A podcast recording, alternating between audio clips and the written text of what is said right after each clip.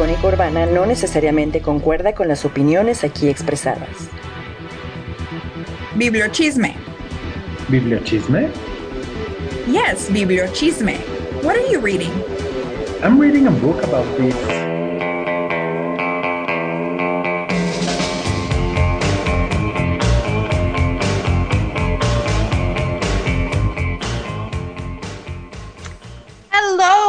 Happy Monday to everybody. I hope you've had a wonderful weekend and your life is full of joy. Welcome to Bibliochisme. We're here to talk to you about books. I am Angela.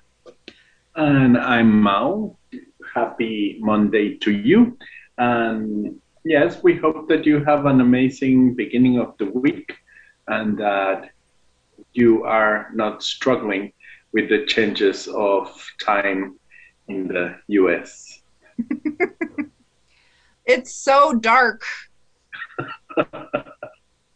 I, I've, I've had a week to get used to it, and I haven't. It's like why it's so dark at six o'clock in the evening. The sun is setting at like 5:30. That's ludicrous. Hmm. I'm not a fan. No. I am not. But Anyways, I'm a fan of the show. yes, Yes. and we're very happy. Anwar Ricardo is our producer tonight. Yay! Um, he left us last week um, during the Day of the Dead uh, special show, but uh, he's back. well, thank that you. sounds like chantaje to me. A little bit. No. Well, uh, how how could how could a show with uh, Mexican Latinx people would work without chantaje? That's that's interesting point. But I'm very grateful to Anwar and actually he's been stepping in for our other producer who deserves more chantaje because he left us alone. Yes, that's true. That's true. So we have to always thank Anwar. And also, we have a family name that the second family name should be chantaje.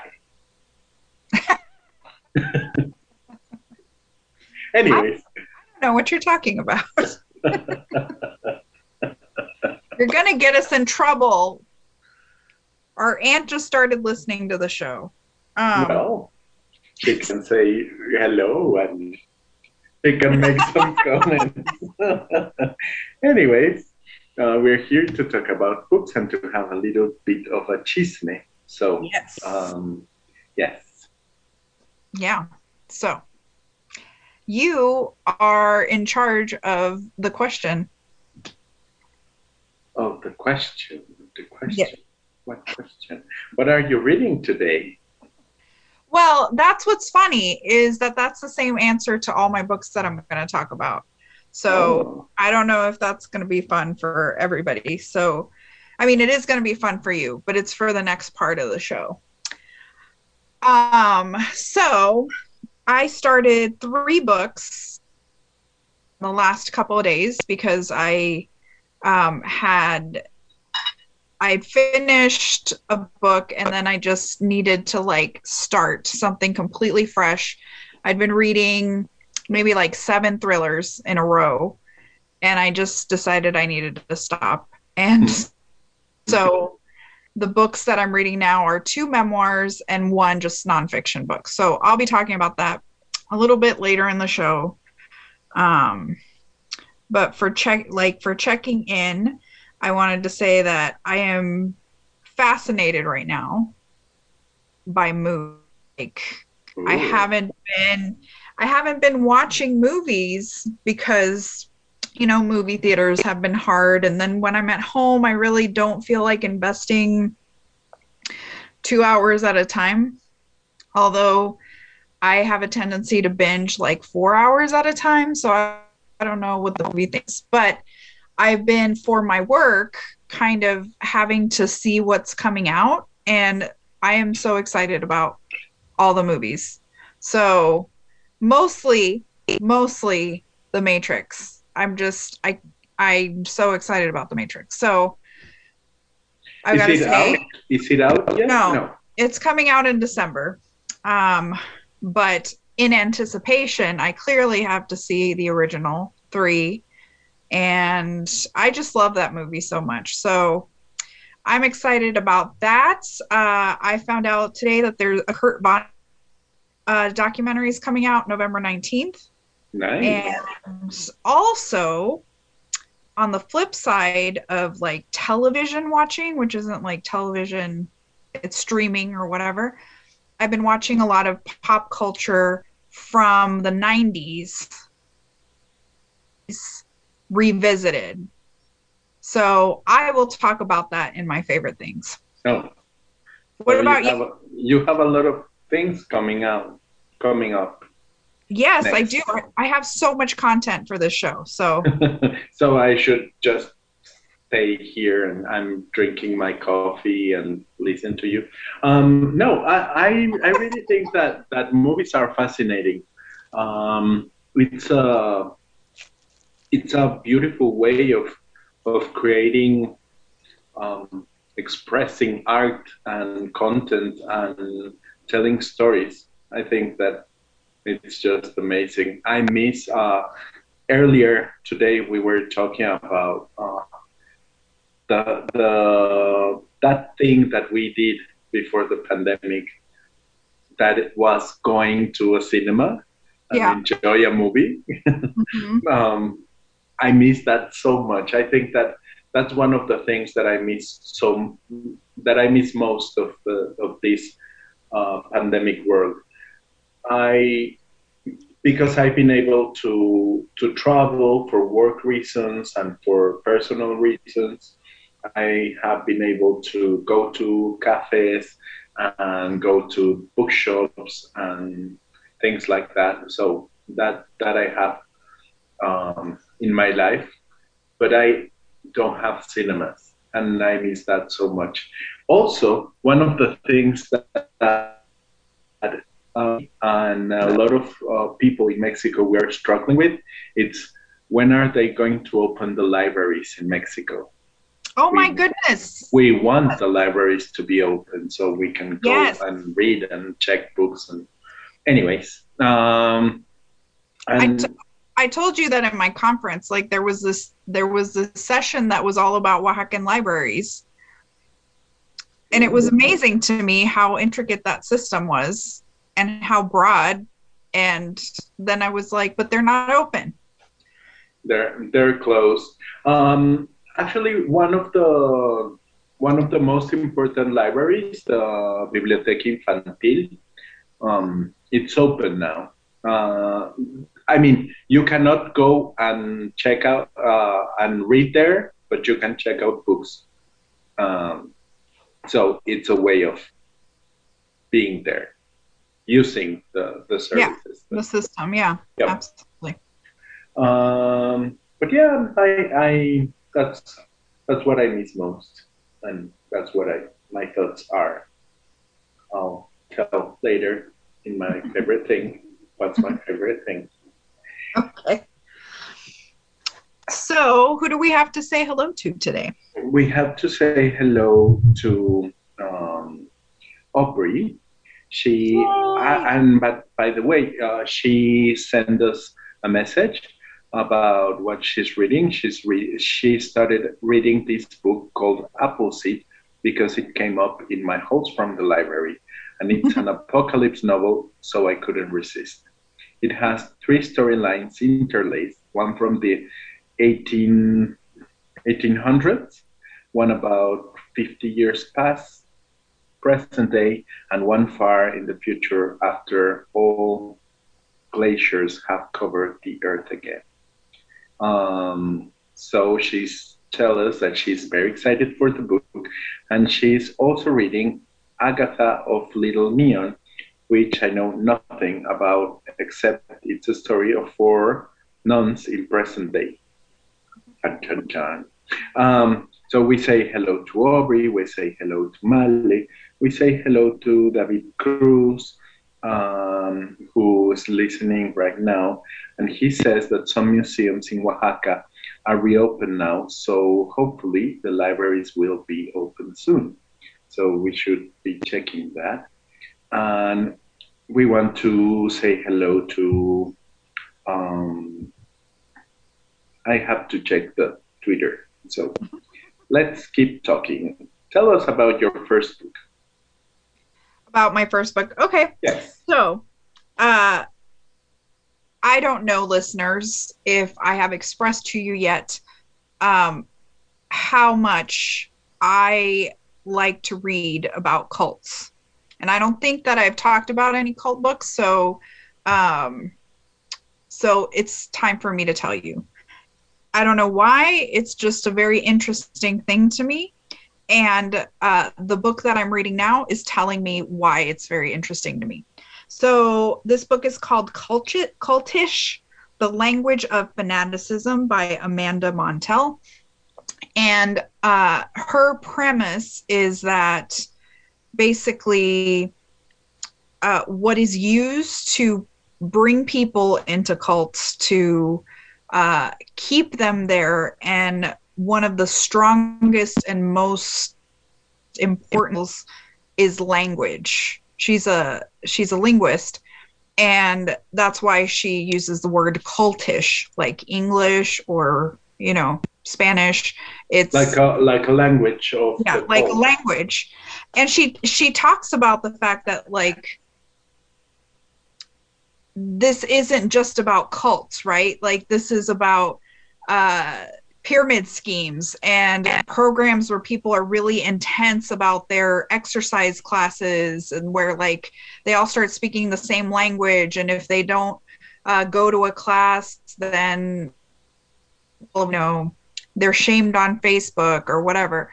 So she talks about all kinds of things where we start using language that gets us to participate that gets us to be like the same and that that a lot of the things that we're part of in society it's almost like a pre-cult mm-hmm, right? Mm-hmm. and so that's very fascinating.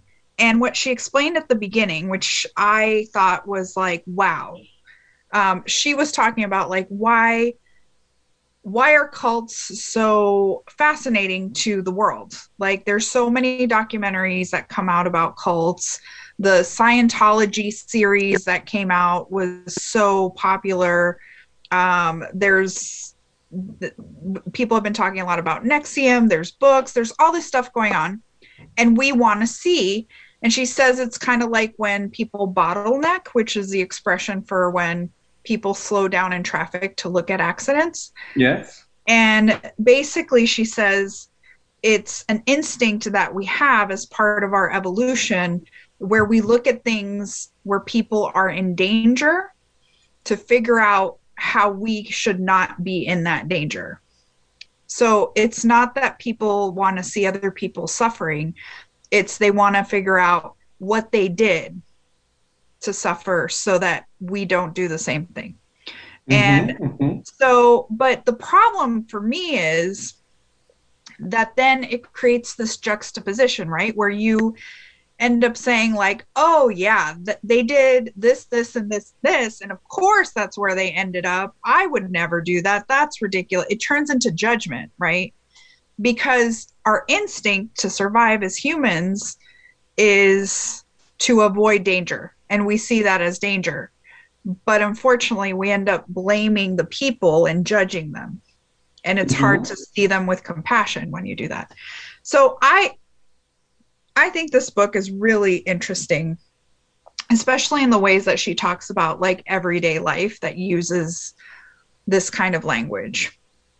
I'm halfway through and um, I need to talk to all of you about like today because usually I bring books that I've read and I'm finished and I want to recommend to you. And today I'm only talking about books that I just started. So, but that, that's I think that's a beautiful thing um, because that's how we read. Like, yeah. um, we talk about books that we we have read, but we also talk about books that we know about, even though we haven't read authors that we haven't read or things. We have opinions. We have uh, made some research. We have read things about things. So Yeah. made us. I mean, we we get excited for talking about a book that it's not even printed. yes yeah exactly so i thought today i would bring that because i just started these three and so far the three of them have really engaged me even though i just barely started the other two i've only read like a couple of chapters and i'm already all in so Ooh. When we come back from our first song um, and our little break, I will talk about my book and then you can talk about your books. yes that sounds perfect You're listening to Bibliochisme. and we're back we're ready to hear about your book that you came to talk to us about today We're back, and yes, this is a book that I read some time ago, a few years ago, and that uh, I just saw it again the other day during the um, Feria Internacional del Libro de Oaxaca, La Filo. Um, they had it available, and David bought it, so uh, I just I was able to to read it again and to have it around my mind. This is a book by a Canadian poet. She has uh, uh, Indian heritage. Her name is Rupi Kaur. She's very young, oh and her book is called Milk and Honey.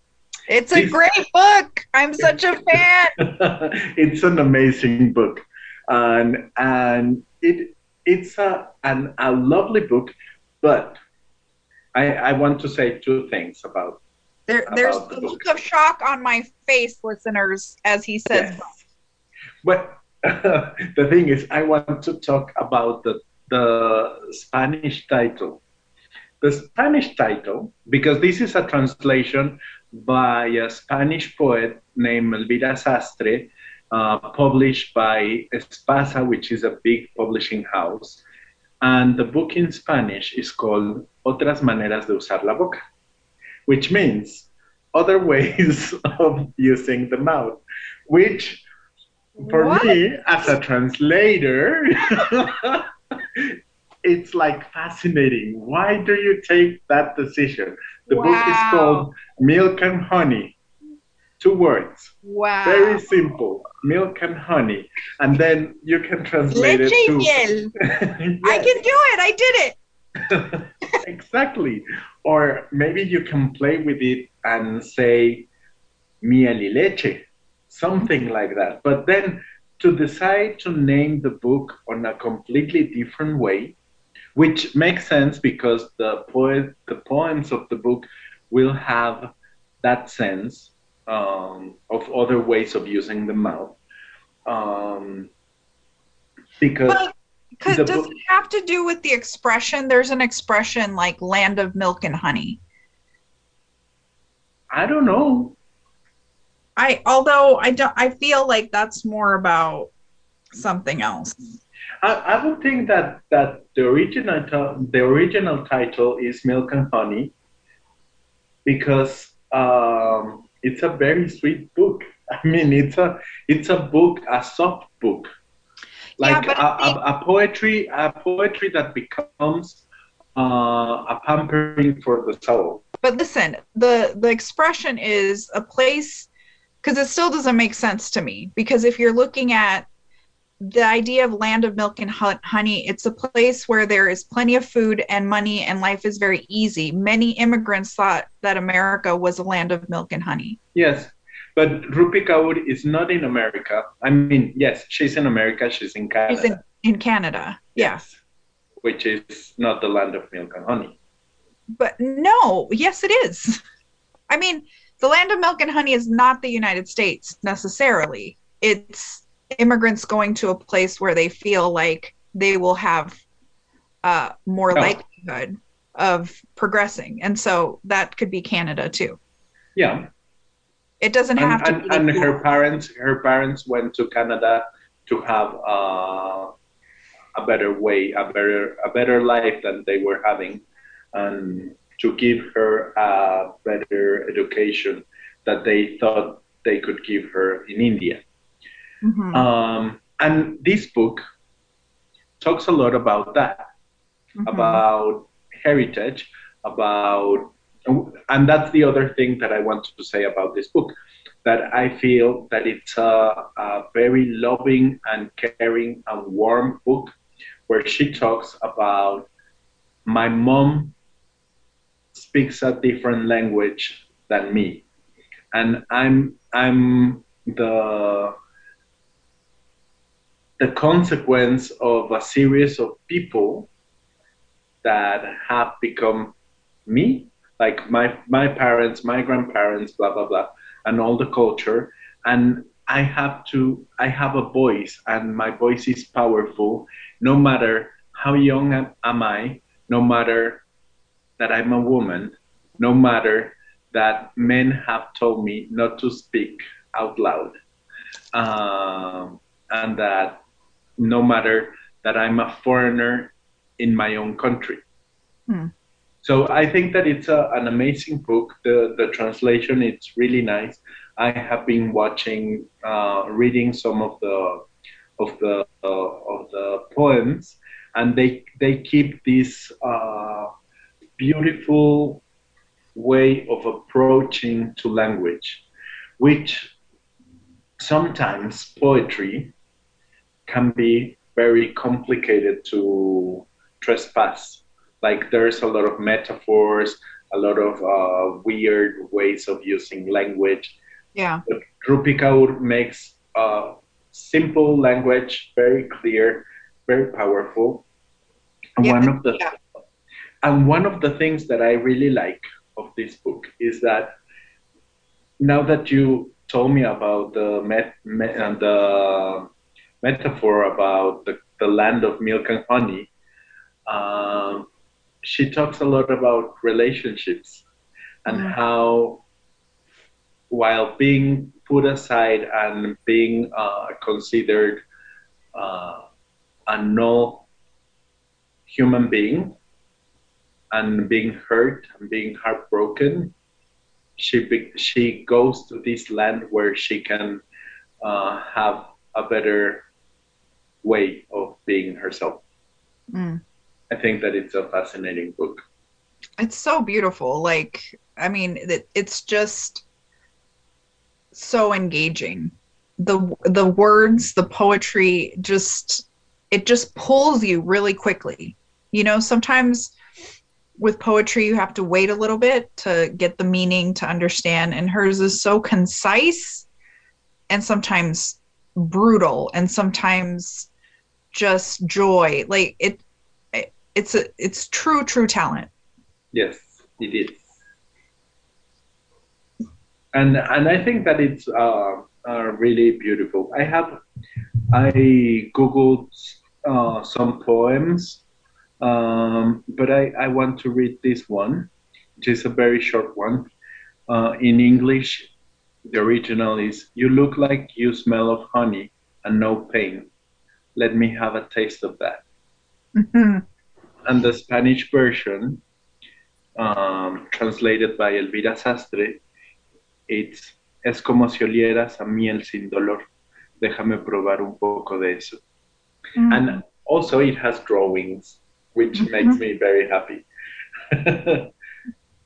that I, that I like from Yes. the from the translation that they kept the drawings from the original one. It made me think when I first read it about uh, one of the Leonard Cohen books that has, you know, like the birds. Mhm. I need to find the title now because I said it on the show. How dare I? Exactly. I forgot it. I will find it for you on the next break, listeners. Um, You want to talk about one of your books, or shall we go to the break? no, I'll talk Which about is not a song. Uh,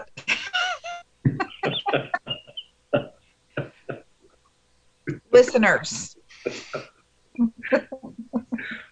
um, so yes, I want to talk about my next book. So I was telling um, before we started the show, I was telling Mauricio that like two of the books, my other two books that I found, I just just went like I just saw the cover and I was like, I need to check out this book. Um, and this is this one is called Non-Binary, a memoir uh, by Genesis Porridge, or I don't know if it's pronounced that way or if it's pronounced P Orridge because they're separate, but it looks like porridge. Um, and I've only read the first chapter in this one, but it starts with Augustine Burroughs asked me to go hang out. You know, it's like Such a cool thing. what? Um and they're talking about they start with the fact that like they're a fan of augustine burroughs and they don't believe that this is happening. They sent something by mail. Augustine burroughs put their address you know like because he would do that put his address for somebody to send something and genesis sends something. And um what ends up happening is then Augustine Burroughs is like, the next time you're in London, just stop by.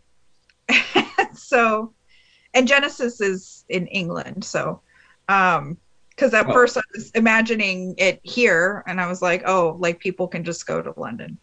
Next time But- you're around. Next. Next time you're hanging out in London. um, and then they subsequently go. Um, Which, which I think it's fascinating to think of a pre-pandemic world where you could take a very cheap flight and cross all all the world and go to London to meet a writer, yes. If which have- now it's impossible. So uh, they hang out, and uh, Burroughs asks, How do we short circuit control? And that ends up being like a life mission for Genesis. And they end up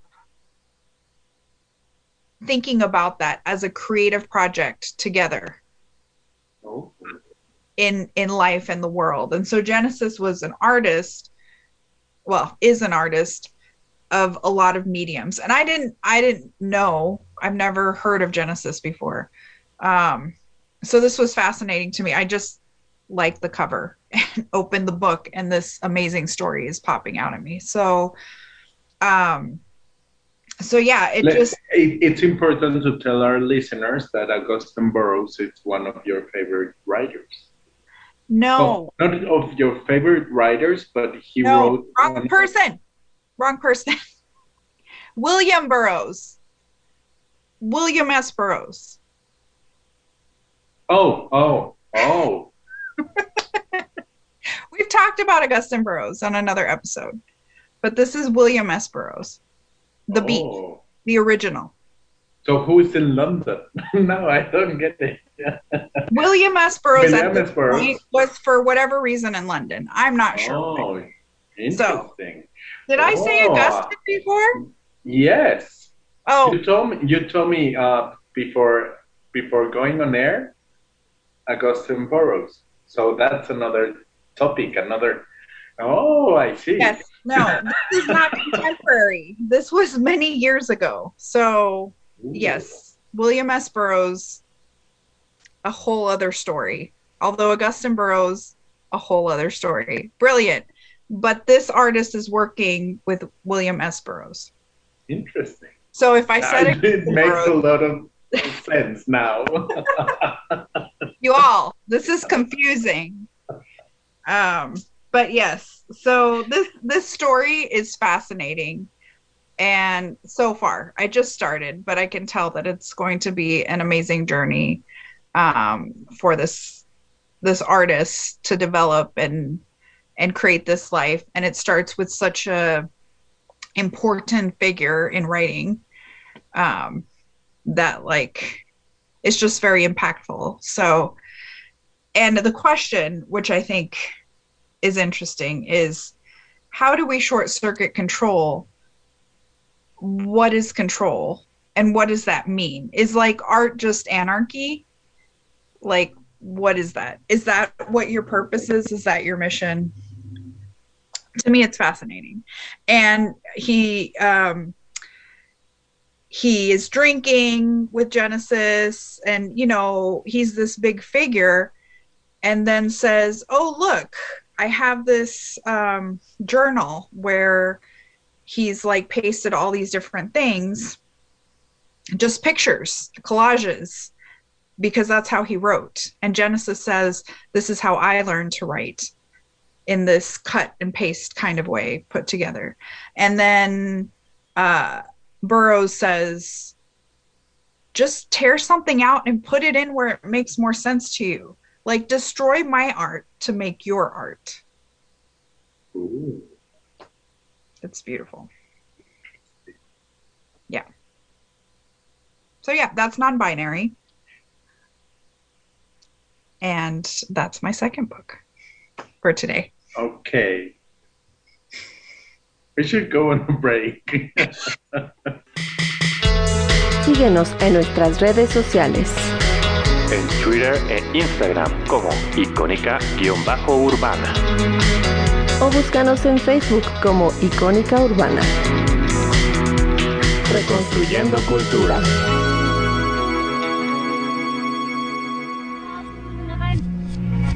Cada cabeza es un mundo. ¿Cuántos mundos existen en tu ciudad? Icónica Urbana.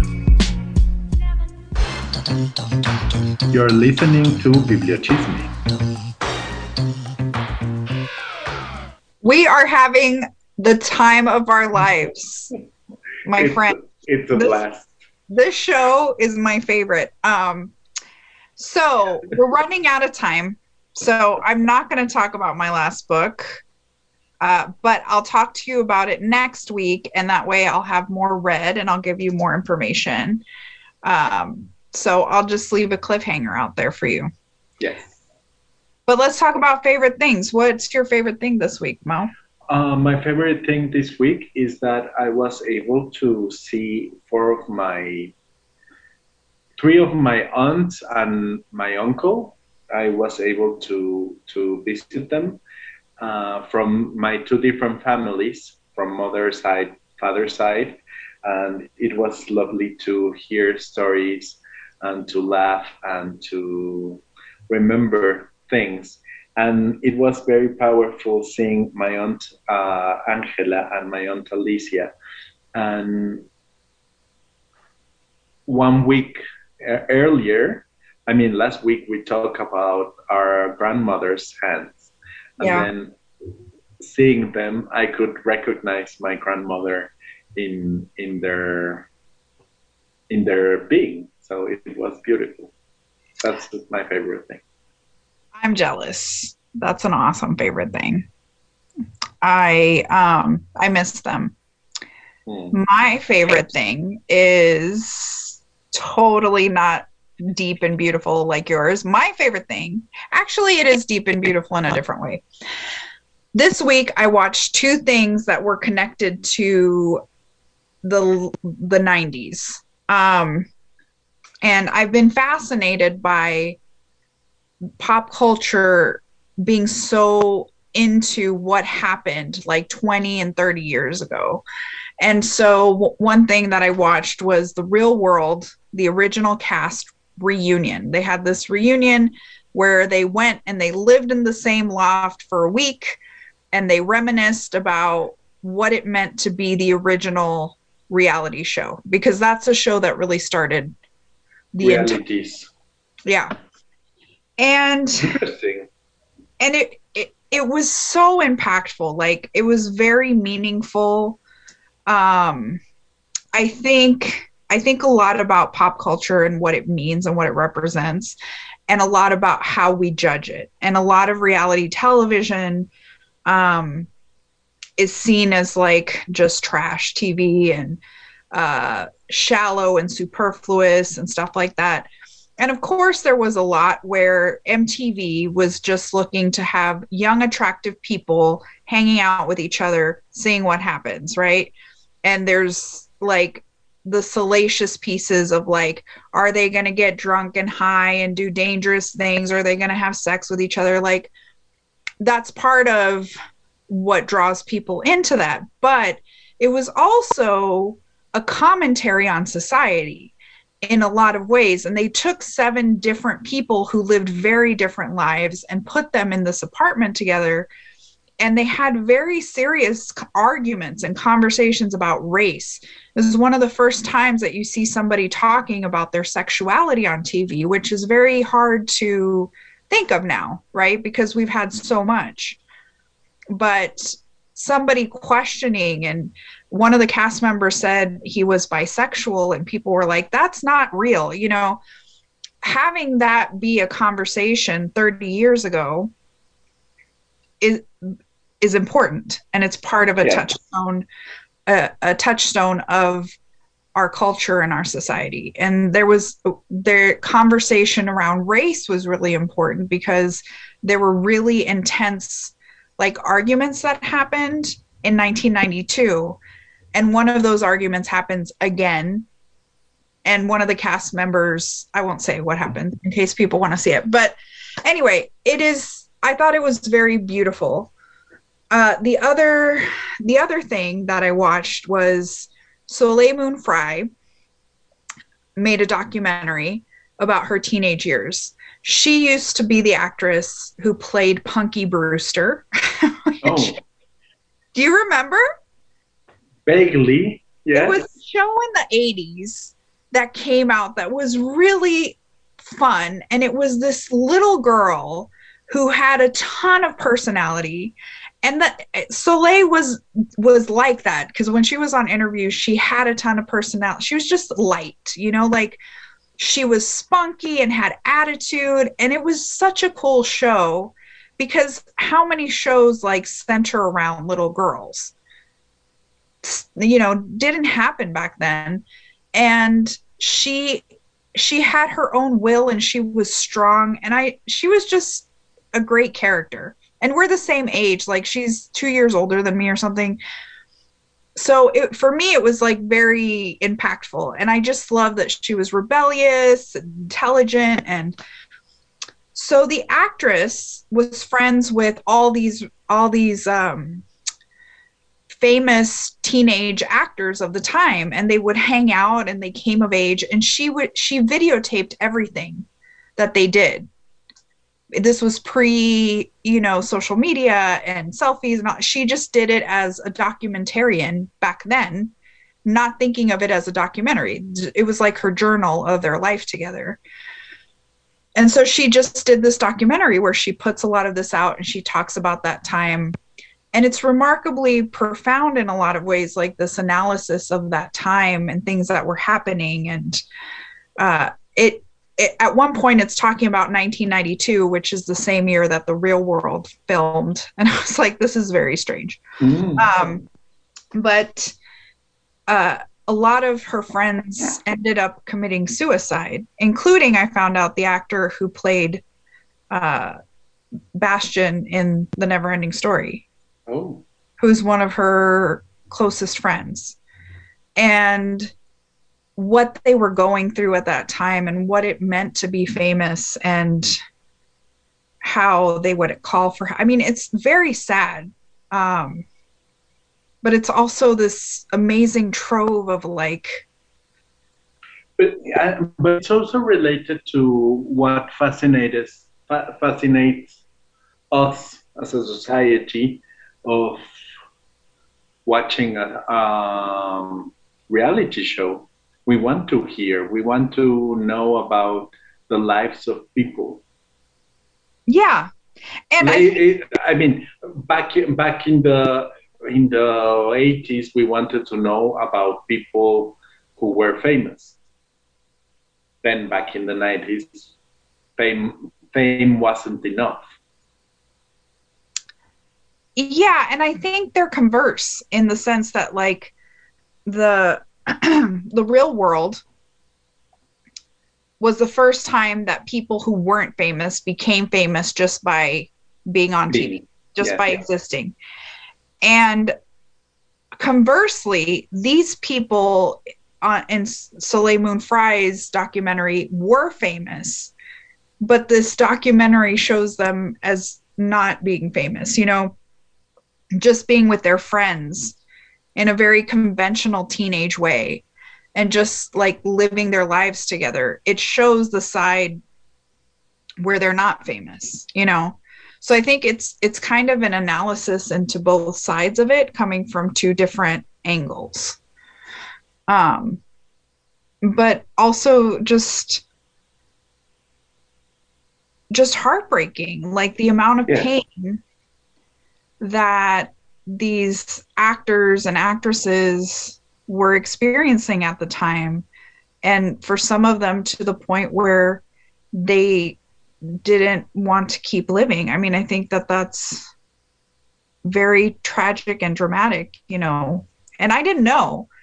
Like as you as you move forward person after person in her life. And i didn't think that's what this was about until i started. And i don't know that that's what it's about. It's really a very um clean documentary in the sense that there's not a lot of telling you what it's trying to tell you. It's showing you a lot of images and then she just kind of narrates what she was going through.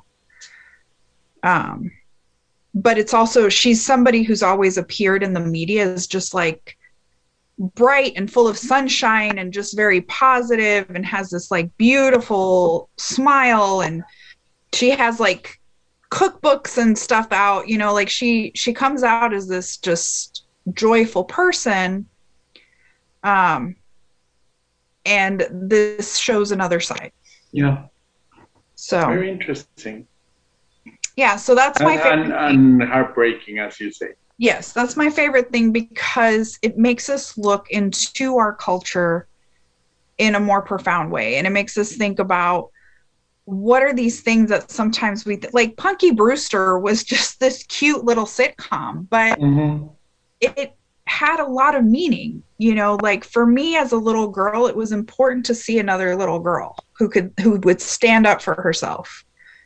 Um and I think that that was a very powerful image for me to the point where like I still relate that to the actress. Like I still see her and connect her to that feeling I had, you know. Mhm.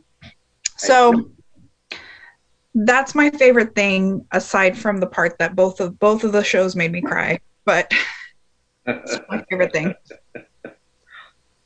That's good. We shall be going now.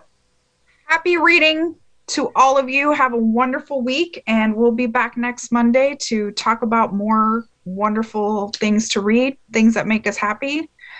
Let us know what you're reading. Martin Mendez, Aldo, and Musa de Colores are making, um, have made some signs on Twitter, so we say hello to them too. Hello. Uh, thank you so much, everybody. Have a great week. You too. Goodbye. Bye. Bye.